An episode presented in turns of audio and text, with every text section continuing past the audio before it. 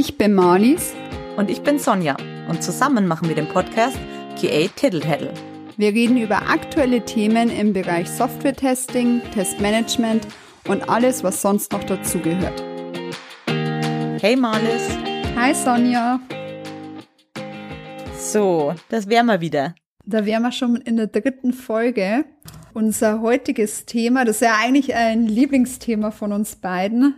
Da sprechen wir ja eigentlich seit wir uns kennen schon relativ viel und gern drüber. Und zwar, wie kann sich die QA in Scrum gut involvieren? So quasi a never ending story. Gibt ja immer wieder, also ich meine, so ist es halt auch in Scrum und mit Integration, man wird ja immer besser, also es kommen immer wieder neue Probleme. Und so bleibt es eigentlich, wie du sagst, ein Dauerbrenner.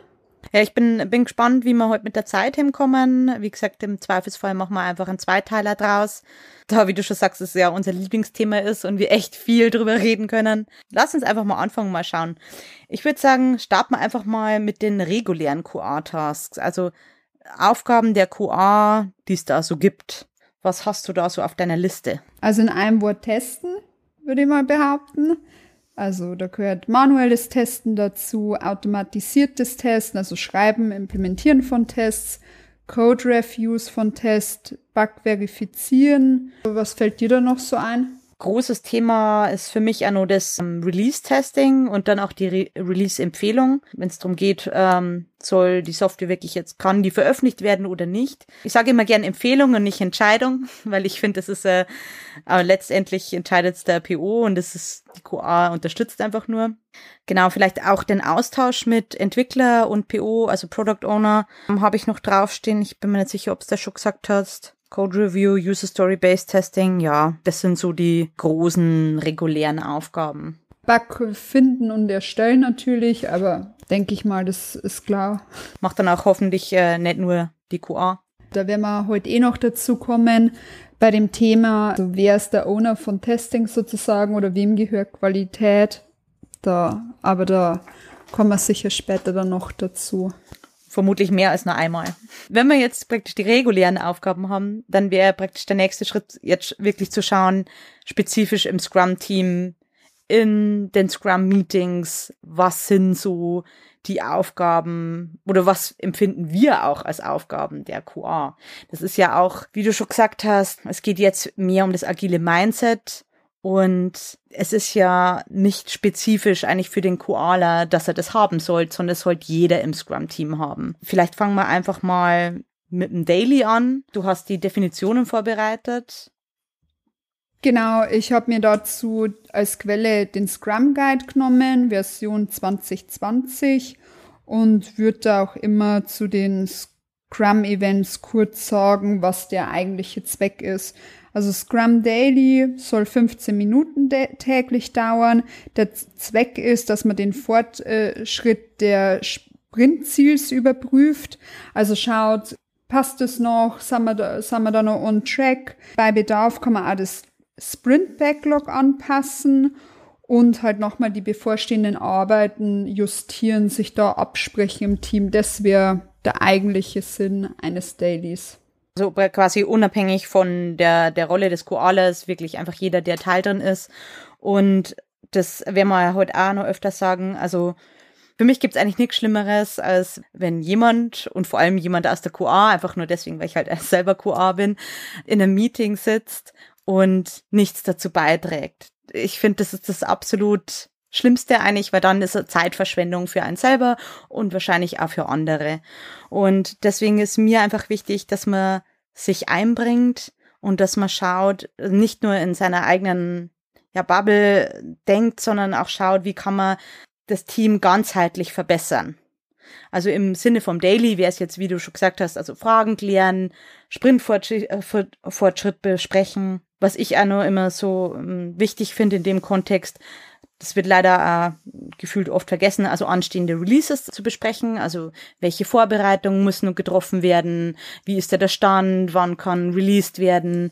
Ich finde, da ist das Daily eigentlich immer ja ein super super Termin, einfach um das nochmal anzusprechen, um zu schauen, okay, wo stehen wir eigentlich? Prioritäten klären, das wäre für mich auch noch so ein Thema, gerade wenn Bugs aus dem Support reinkommen, dass man sagt, okay, sind die jetzt so wichtig, nehmen wir die mit rein oder nicht? Genau. Genau, ähm, ich hätte da auch noch ein paar Punkte. Also zum einen finde ich beim Daily kommt jetzt auch da kurz dazu. Ich äh, werde da heute heute öfter einfach wirklich aus Richtung Scrum-Sachen sagen, weil ich mich hier lang auch, also was heißt lange, ich habe mich intensiv mit Scrum schon mal auseinandergesetzt und habe ja auch die PSM 1, also Scrum Master Prüfung 1 äh, letztes Jahr erst gemacht, weil mich dieses Thema eben so interessiert. Und was mir immer mal wieder aufgefallen ist, oder das liest man ein vorn, oder wenn man sich halt einfach auch mit Leuten austauscht, dass das Daily oft wie so ein Status-Update wirkt. Also Status-Update auch gegenüber dem PO. Eigentlich ist der PO ja auch gar nicht im Daily dabei. Wenn man das aber möchte, weil man zum Beispiel sagt, es ist oft Unklarheiten, wir müssen eben dann nochmal Sachen abstimmen oder brauchen die Person, finde ich, ist das nochmal was anderes. Wenn, wenn das zum Team passt und das dem gut tut, wenn der PO dabei ist, dann soll er das bitte auch sein. Aber es soll halt, also mir fehlt da manchmal die Augenhöhe und auch das Verständnis, was ist der Unterschied zwischen einer Lagebesprechung, also ich bespreche mich zusammen mit meinem Team, wie ähm, schaffen wir am besten unser Sprintziel und ich eine, ein Status-Update und sage jetzt ratter runter, was habe ich gestern gemacht, was mache ich heute. Und was halt eine Möglichkeit ist, ich spreche jetzt auch aus der QA, das, die Initiative kann natürlich jeder im Scrum-Team zeigen, ist zum Beispiel, dass man Probleme und Unklarheiten immer gleich anspricht, damit es eben, weil es Transparenz äh, schafft, weil das auch schafft, dass man zum Beispiel Bottlenecks abfängt. Als QA wird man wahrscheinlich merken, wenn Sachen im Sprint lange, ähm, sich lange ziehen, dass da das Risiko besteht, dass Sachen nicht mehr zugehen werden, weil sie zu spät in die QA kommen. Und man könnte in der frühen Phase da wahrscheinlich dann noch eingreifen, indem man sagt, hey, macht's doch bitte kurz den Bugfix rein oder äh, schon mal abklären, ändern wir die Teststrategie, können wir da nochmal irgendwie was verändern, wer kann mir da helfen, wer kann unterstützen, so. Also ich glaube, auch da hilft's nicht einfach zu warten, bis das Problem bei mir landet, sondern eben das immer im Hinterkopf haben. Weil du sagst, Dinge ansprechen, da gehört für mich auch dazu, ähm, gerade wenn es um Sprintfortschritt geht, es gibt ja öfter das Thema, ähm, dass man unter Umständen gerade am Sprintende ein bisschen in die Bredouille kommt, dass man alles fertig abschließt. Und wenn man frühzeitig anfängt, in den Dailies zu besprechen, okay, wie können wir das verhindern, dass es am Schluss alles geballt kommt, mit den Entwicklern in den Austausch geht und schaut, okay, wie können wir das gemeinsam sinnvoll ja strukturieren den Sprint. Ich finde das auch immer extrem hilfreich und generell wirklich Dinge ansprechen. Also das ist, finde ich, der falsche Zeitpunkt, sich zurückzulehnen und zu schweigen, selbst wenn man vielleicht vom Typ her eher ruhiger ist und sagt, okay, man steht nicht ja, man spricht nicht so gern vor anderen oder man stellt sich da nicht so gern da, wie auch immer, das ist der falsche Zeitpunkt. Also da finde ich wirklich, das ist dein Team, trau dich, sprech Dinge an. Alle arbeiten ja in dem Team aufs selbe Ziel hin. Genau, und sollte man da irgendwie, wie du jetzt sagst, ent entweder weil es ist, dass man sich das nicht traut, dann sollte man sich ja fragen, warum traut man es sich nicht? Also liegt es daran, dass ich kein Vertrauen ins Team habe, also dass das noch fehlt, fehlt der Basis, liegt es äh, an meinem Charakter, wie auch immer, dann hätte man ja auch, ähm, entweder kann man zu bestimmten Rollen gehen, also man kann direkt vielleicht sich mit dem PO austauschen oder halt natürlich mit dem Scrum Master vorab. Weil zum Beispiel auch ein Scrum Master, Scrum Masterin das ja einfach dann vertreten kann. Aber halt, wie du auch schon gesagt hast, halt sich zurücklehnen und sich denken, okay, wenn das Thema da bei mir landet, dann ist soweit. Das ist eigentlich das Schlimmste, was man tun kann in der Situation. Zum Daily sind das jetzt eigentlich so meine Punkte. Hast du zum Daily noch was oder wollen wir zum nächsten springen? Zum Daily wäre ich eigentlich auch fertig soweit. Dann würde ich jetzt ganz ketzerisch äh, den nächsten, das nächste Meeting äh, in den Raum werfen, und zwar das Refinement. Da bin überzeugt davon, dass du dazu was zu sagen hast. Genau, ähm, tatsächlich gibt's das Refinement als Scrum-Event nämlich nicht. Wenn ich mich nicht ganz täusche, gab's das im alten Scrum Guide noch. Ähm, seit 2020 gibt's es nicht mehr. Es gibt das Sprint Planning und das wird initiiert, um die auszuführende Arbeit im Sprint darzulegen. Also das heißt, der PO stellt sicher, dass die Teilnehmenden sich vorbereitet haben, also die wissen Bescheid über die wichtigsten Product Backlog Einträge und die wissen auch die Produktziele. Und das äh, Scrum-Team könnte auch dazu andere Leute einladen, also wenn die irgendwelche beratenden Funktionen noch brauchen, genau, kann jederzeit je, jeder andere auch mitkommen. Und es gibt eigentlich drei Themen, die da immer behandelt werden. Das ist zum einen, warum ist der Sprint überhaupt wertvoll, also alles, was in Sprint wandert. Dann, was kann im Sprint abgeschlossen werden, also wirklich auf dann gehen, weil nur das sollte auch in einen Sprint wandern. Und wie wird die Arbeit, ähm, die ausgewählte Arbeit erledigt? Und bei dem Wie wären wir beim Refinen. Also wie genau wird's dann umgesetzt? Was muss ich nur ergänzen in meine Tickets? Genau, also heißt, wenn, weil wir unterscheiden ja zwischen Planning und Refinement nach dem Scrum Guide, stimmt das so nicht. Aber man muss ja auch nicht zu kleinlich sein, aber nur der guten Ordnung halber. Ich kenne es tatsächlich eigentlich von den von meinen vergangenen Teams auch so, dass man da immer das Refinement extra gemacht hat. Aber wie du schon gesagt hast, ähm, wenn das wahrscheinlich Teil vom, von einem vergangenen Scrum-Team, äh, Scrum Guide war, dann ist es ja auch klar. Wenn wir jetzt das Refinement so nehmen, wie wir es praktisch kennen, dann wären für mich da primär die Aufgaben des Koalas auf jeden Fall die, die, die User Stories vorzubereiten, also Tickets vorzubereiten, vorab sich durchzulesen und wirklich Fragen zu stellen aus unterschiedlichen Perspektiven. Also zum einen, äh, was für mich da ganz groß ist, ist die, die Perspektive der Kunden, der Kundinnen. Was will man in dieser Story eigentlich implementieren? Was ist der Mehrwert des, des Kunden für den Kunden, für die Kundin?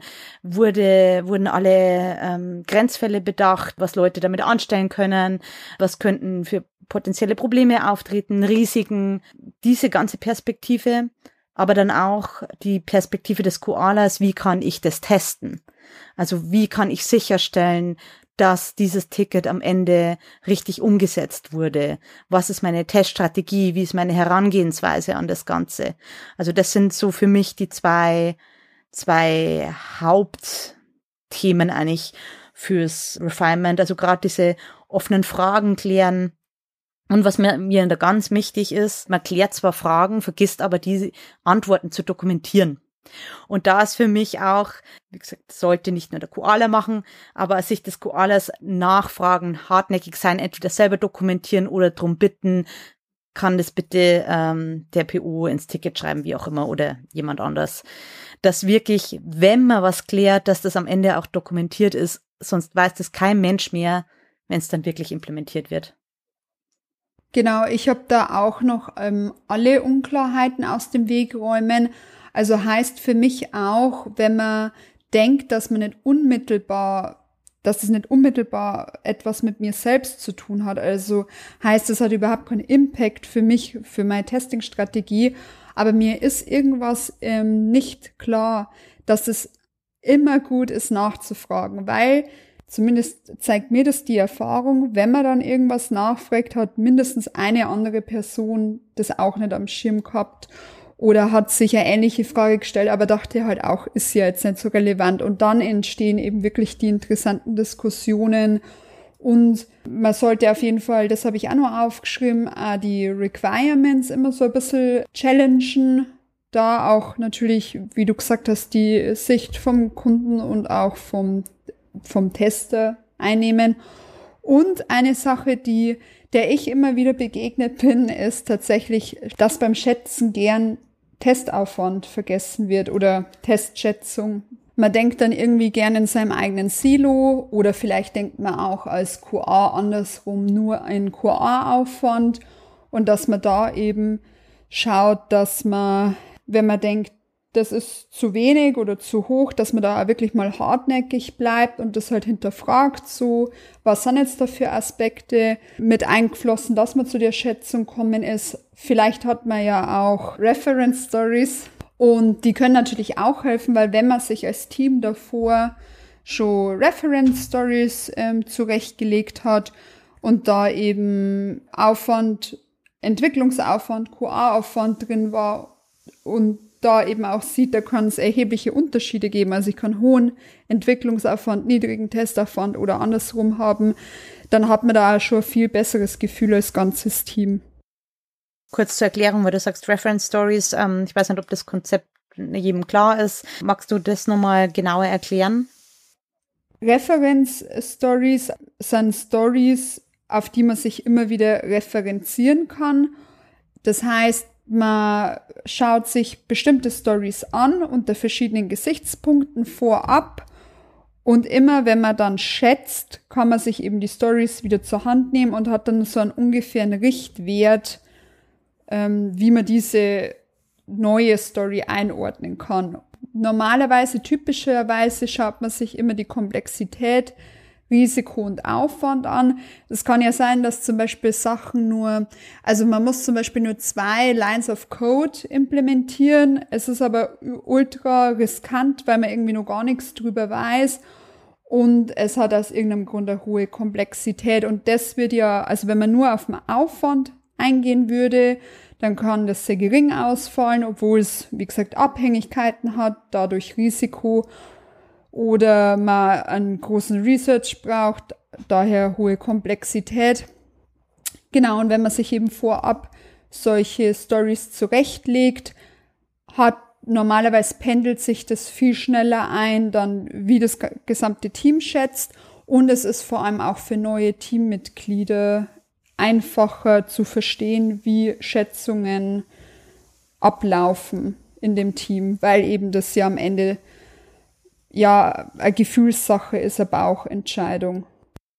Und weil es eben am Ende darum geht, dass ja alle zusammenschätzen müssen, also egal ob jetzt QA, Entwickler, Entwicklerinnen, wie auch immer, alle zusammen als Team, ist es auch wichtig, dass man eben nicht nur Fragen zu seinem eigenen Thema stellt, also für die QA wäre es jetzt nur über QA-Themen, sondern wirklich auch bei den Themen der Entwickler, der Entwicklerinnen nachfragt und versucht auch das zu verstehen. Selbst wenn man selbst nicht die Person ist, die das implementieren wird, nur dann, glaube ich, kannst du halbwegs valide Schätzungen mit abgeben.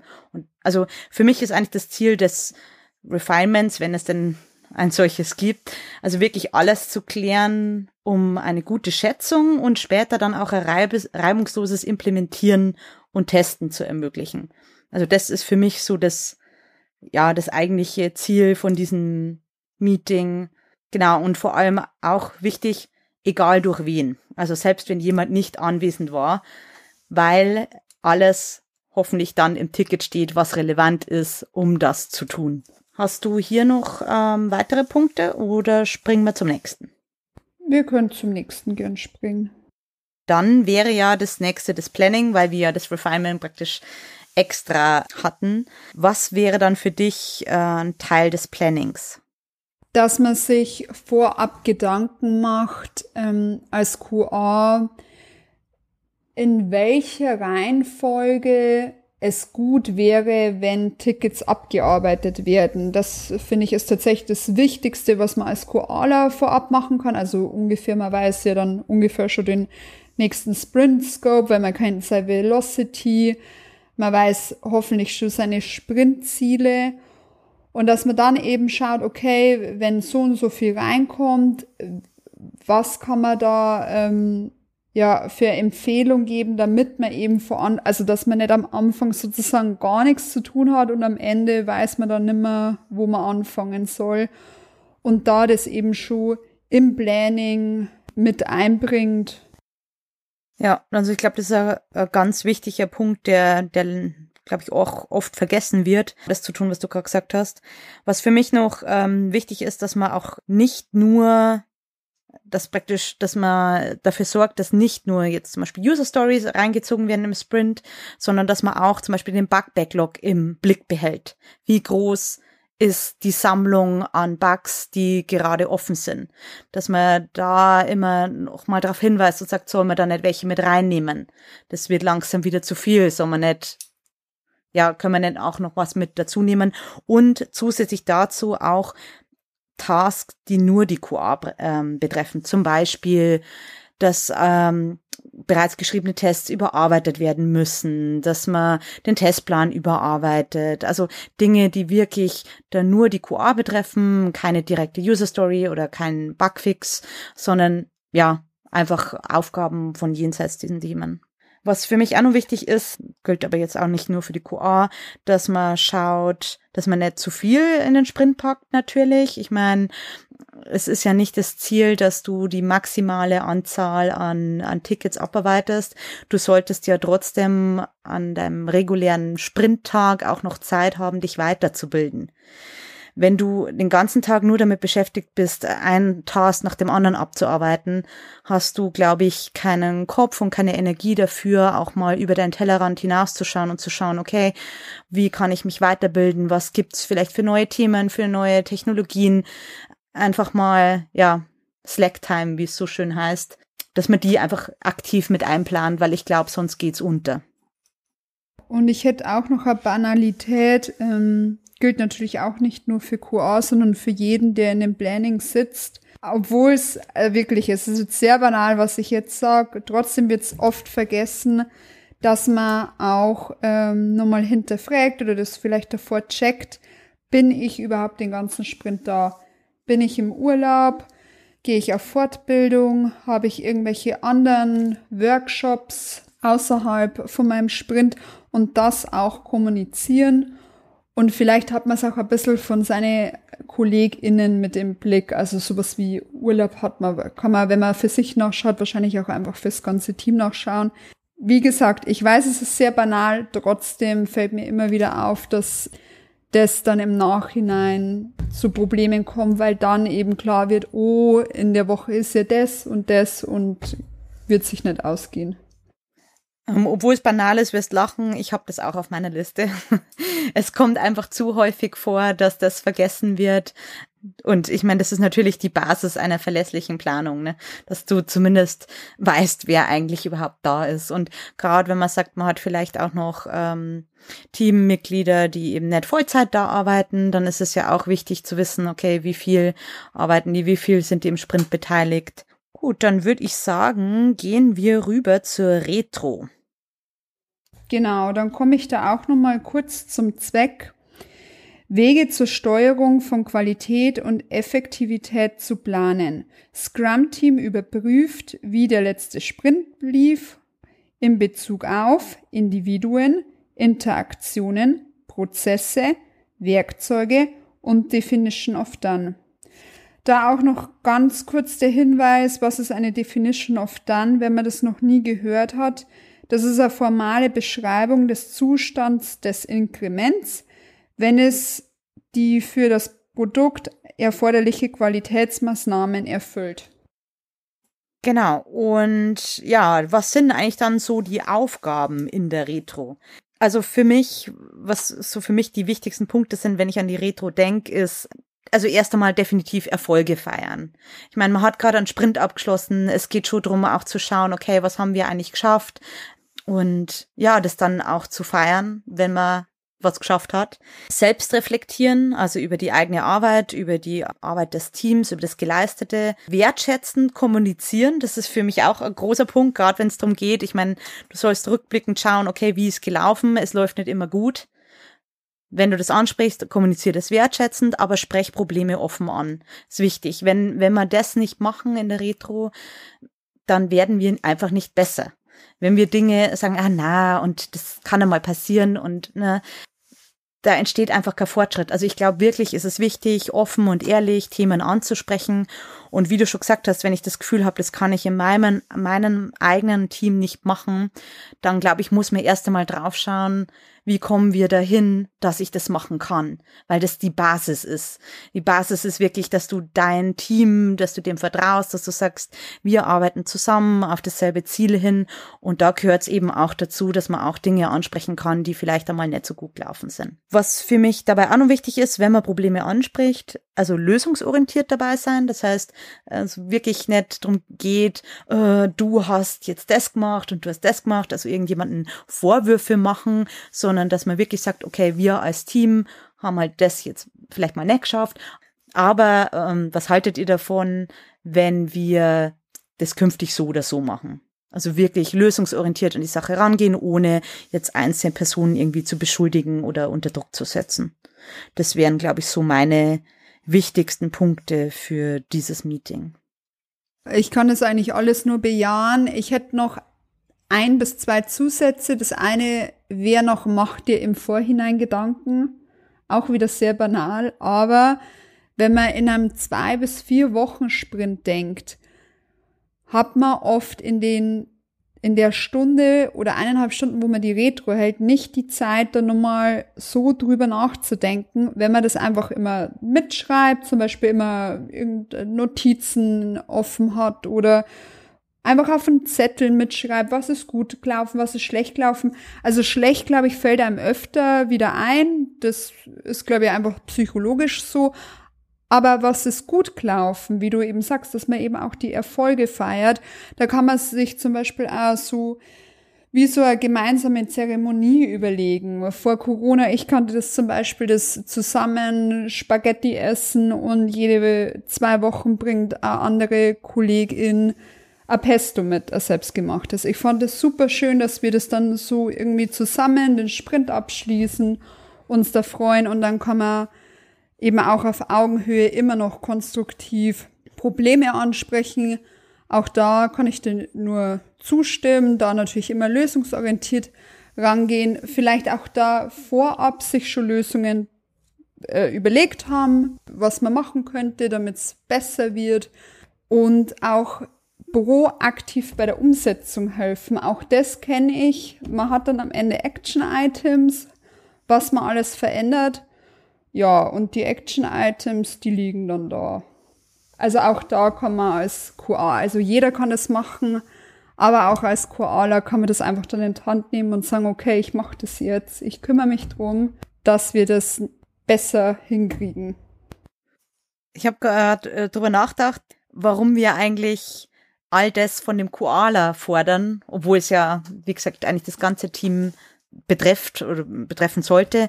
Aber ich glaube, es ist halt auch deswegen, also zumindest bei mir so, ich sehe QA nicht nur als, ähm, ja, Koala nicht nur als die Person, die praktisch dafür sorgt, dass die Software besser wird, sondern auch alles drumherum.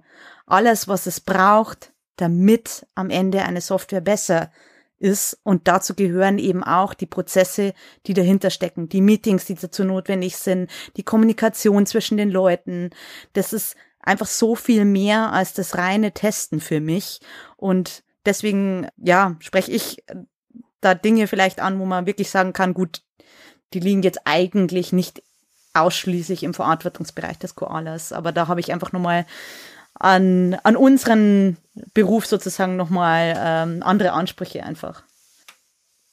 Sehe ich ähnlich, also wie du sagst, wenn irgendwie Qualität mein Job ist, dann habe ich äh, den, also dann habe ich zumindest das Mindset, äh, Qualität durchgehend und nicht nur, wenn es um Produkt, also um das Produkt und die Software geht, sondern eben auch, wie funktioniert alles außenrum.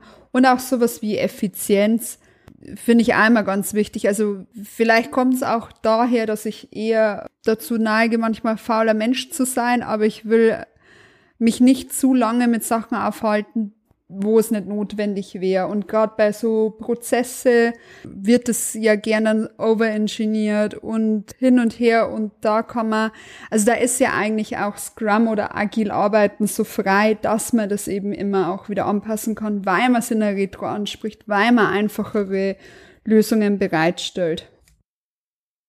Dann würde ich sagen, springen wir doch zum letzten Meeting sozusagen, dem Review. Magst du hier mal deine Definition mit uns teilen? Gerne. Der Zweck ist, äh, das Ergebnis des Sprints zu überprüfen und künftige Anpassungen festzulegen.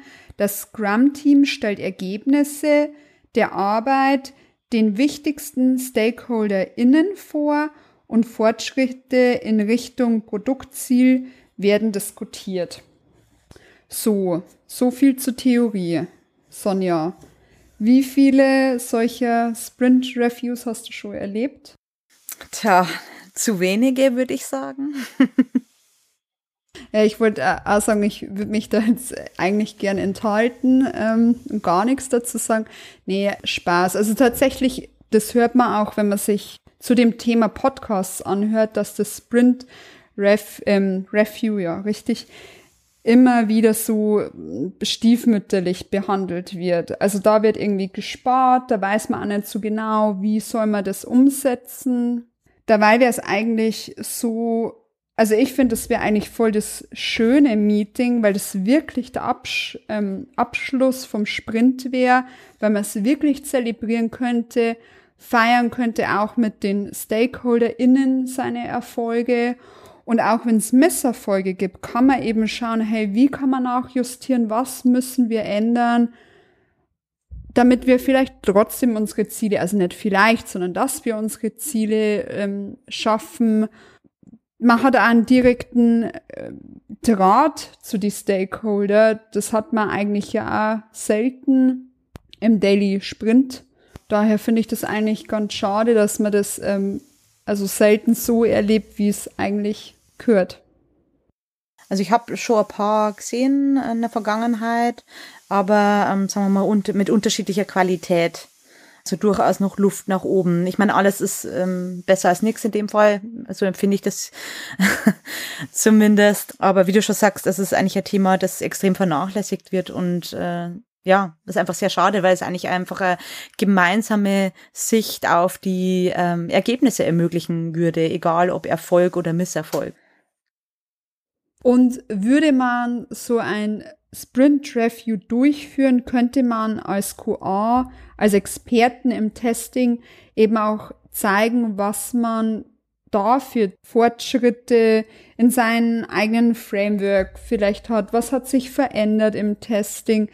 Welche Ziele hat man sich intern vorgenommen, die man erreicht hat? Also man könnte da auch nochmal mehr Transparenz schaffen, mehr zeigen, ähm, ja, dass man Experte ist eben ähm, auch Consulting würde da eben auch gut funktionieren, dass man äh, zum Beispiel dann Release-Empfehlungen da direkt gibt oder Empfehlungen, warum man Sachen so oder so machen soll oder ist, hat man sich das und das vorher überlegt. Also da könnte man eigentlich auch als QA wieder sich ziemlich, also ziemlich cool einbringen auch. Das ist ein richtig guter Punkt, dass du sagst, also dieses Positionieren der QA, ähm, weil QA ja oftmals einfach so mitläuft und äh, nicht so im Fokus ist und dann weiß wieder keiner, was, was wir eigentlich so machen, außer testen. Ja, wie du schon sagst, also das finde ich, ah, das ist eigentlich der ideale Zeitpunkt, um mal zu zeigen, was wir denn eigentlich so machen im Sprint. Okay, dann würde ich sagen, fassen wir mal so ein bisschen zusammen, was so unsere ja, Key Takeaways sind? Was ist so das Wichtigste für uns bei diesem Thema? Magst du starten? Ich würde jetzt gerne noch mal ganz kurz auf den Scrum Guide eingehen, weil wenn man sich den durchliest, dann heißt es da ja eigentlich, ein Scrum-Team besteht aus dem Development Team, dem Scrum Master und dem PO. Development Team darf man hier aber nicht falsch verstehen. Es geht hier nicht um Entwickler, sondern um alle Menschen, die man braucht oder Fähigkeiten, damit man Tickets abschließen kann. Also heißt das Develop Team, da sind Designer involviert, Entwickler, Koala, da können irgendwelche Analysten, Architekten, was auch, was auch immer mit drin sein. Also einfach man hat alle Fähigkeiten, die man braucht, um die Tickets abzuschließen. QA ist kein Mensch. Also QA ist oft eine Rolle, aber in einem Scrum-Team ist das eine Aktivität. Also heißt, wenn zum Beispiel Tickets nicht abgenommen werden können oder Tickets dann in der QA hängen, kann man nicht mit dem Finger auf die QA zeigen, weil es eine Aktivität ist. Heißt, man muss schauen, dass man auch das durchbringt und wenn man an der Aktivität scheitert, scheitert nicht eine Rolle, es scheitern alle. Und ich finde, das ist ein ganz ein wichtiges Mindset, dass man versteht, dass alle accountable sind. Also natürlich ist es so, dass der eine ist eher Experte in der Entwicklung, der andere ist Experte in der UX, der andere im Testing. Das kommt wahrscheinlich, je größer eine Firma wird, dass man eben für alles Rollen hat. Aber es ist ein Team und das ist für den ganzen Sprint-Fortschritt immer accountable. Das finde ich ganz wichtig, weil das immer einfach ist, dann zu sagen, ja, ein QA-Bottleneck hat es wieder nicht durchgekriegt, Sprint gescheitert wenn einer scheitert, scheitern alle. Und das ist, wie gesagt, ich muss mich da öfter wiederholen, wirklich halt eine Mindset-Sache, die man verstehen muss und auch, dass man als Scrum-Team denkt. Also man denkt als Team, das alle Fähigkeiten hat, eben den äh, Sprint zu beenden und man hat auch ein gemeinsames Verständnis zur Qualität. Da, das zum Beispiel kann man als QA einfordern, also wirklich, dass man ein gemeinsames Verständnis schafft. Das kann man über Workshops machen. Das kann man immer wieder mit einfließen, einfließen lassen. Man muss meiner Meinung nach eine Definition of Done einfordern, damit das gut klappen kann, weil wenn ich nicht weiß, was am Ende alles gemacht gehört, dass was erfolgreich sein kann, dass auch der PO sagen kann, das war erfolgreich, weil ihr misst es an der Definition of Done, dann ist es schwierig und immer vor, also Vorreiter sein, dass man selber nicht im Silo denkt. Also auch wenn andere in Silo denken, zeigen, nee, machen wir anders, Qualität geht uns alle an und ich schaue über meinen Tellerrand und dann entstehen ja da oft auch neue Dynamiken. Also ich denke, das ähm, fasst wirklich die, die wichtigsten Punkte da auf jeden Fall schon zusammen. Ich habe nur, nur ein paar kleine Ergänzungen, was mir persönlich einfach noch ein Anliegen ist oder das ich auch noch mal betonen möchte, ist gerade dieses, dieses Vorbild auch für andere zu sein. Ich glaube, das hast du auch gerade schon gesagt, dass, dass man da wirklich aus sich herausgeht, dass man sich aktiv einbringt in den Meetings, im Sprint, äh, in der Zusammenarbeit, dass man zu den Terminen vorbereitet kommt, egal welchen. Das ist für mich, ja, es ist eine Banalität vielleicht, aber es ist leider nicht selbstverständlich und es macht so viel aus, wenn es dann darum geht, was die Qualität des Termins dann später ist. Ja, lösungsorientiert bleiben, das ist für mich auch noch so eine, so eine Sache, was mir wirklich extrem wichtig ist und auch das neugierig bleiben. Also sich selbst konstant weiterbilden und das Gelernte dann auch mit dem Rest vom Team zu teilen. Das finde ich ist auch was man nicht vergessen darf. Im Sprint geht's dann oft drum, ja, wir müssen die User Story schaffen, wir müssen den Bug fixen, wie auch immer. Aber darüber hinaus dürfen wir nicht vergessen, dass wir uns weiterbilden sollten. Jeden Tag idealerweise irgendwas Neues lernen. Ja, und das dann eben auch mit unserem Team zu teilen, dass nicht nur wir besser werden, sondern auch unser Team. Wie du schon sagst, also diesen nur ich Gedanken ablegen, wirklich als Team denken und schauen, wie man als Team besser wird und nicht nur in Bezug auf die Software, bessere Software rauszubringen, sondern generell die Prozesse auf dem Weg dorthin ebenfalls zu verbessern. Ja, ich denke, zumindest aus meiner Sicht haben wir die wichtigsten Punkte erwähnt. Wahrscheinlich könnte man da jetzt noch äh, stundenlang drüber weiterreden. Wir werden Follow-up-Folge machen, wo es dann ein bisschen mehr um die ja, mit so einem kleinen Realitätscheck wahrscheinlich geht, die potenziellen äh, Probleme, die die Zusammenarbeit im Scrum-Team auch mit sich bringen kann und natürlich dann potenzielle Lösungen. Wir wollen ja lösungsorientiert bleiben. Genau aber dazu dann an anderer Stelle mehr. Gut, dann sind wir für heute auch schon durch. Hoffentlich hat es euch gefallen und äh, ihr seid hoffentlich so gespannt wie wir, wie es dann nächste Woche oder in zwei Wochen weitergeht. Und wir freuen uns. Bis in zwei Wochen. Ciao, Sonja. Tschüss, Marlis.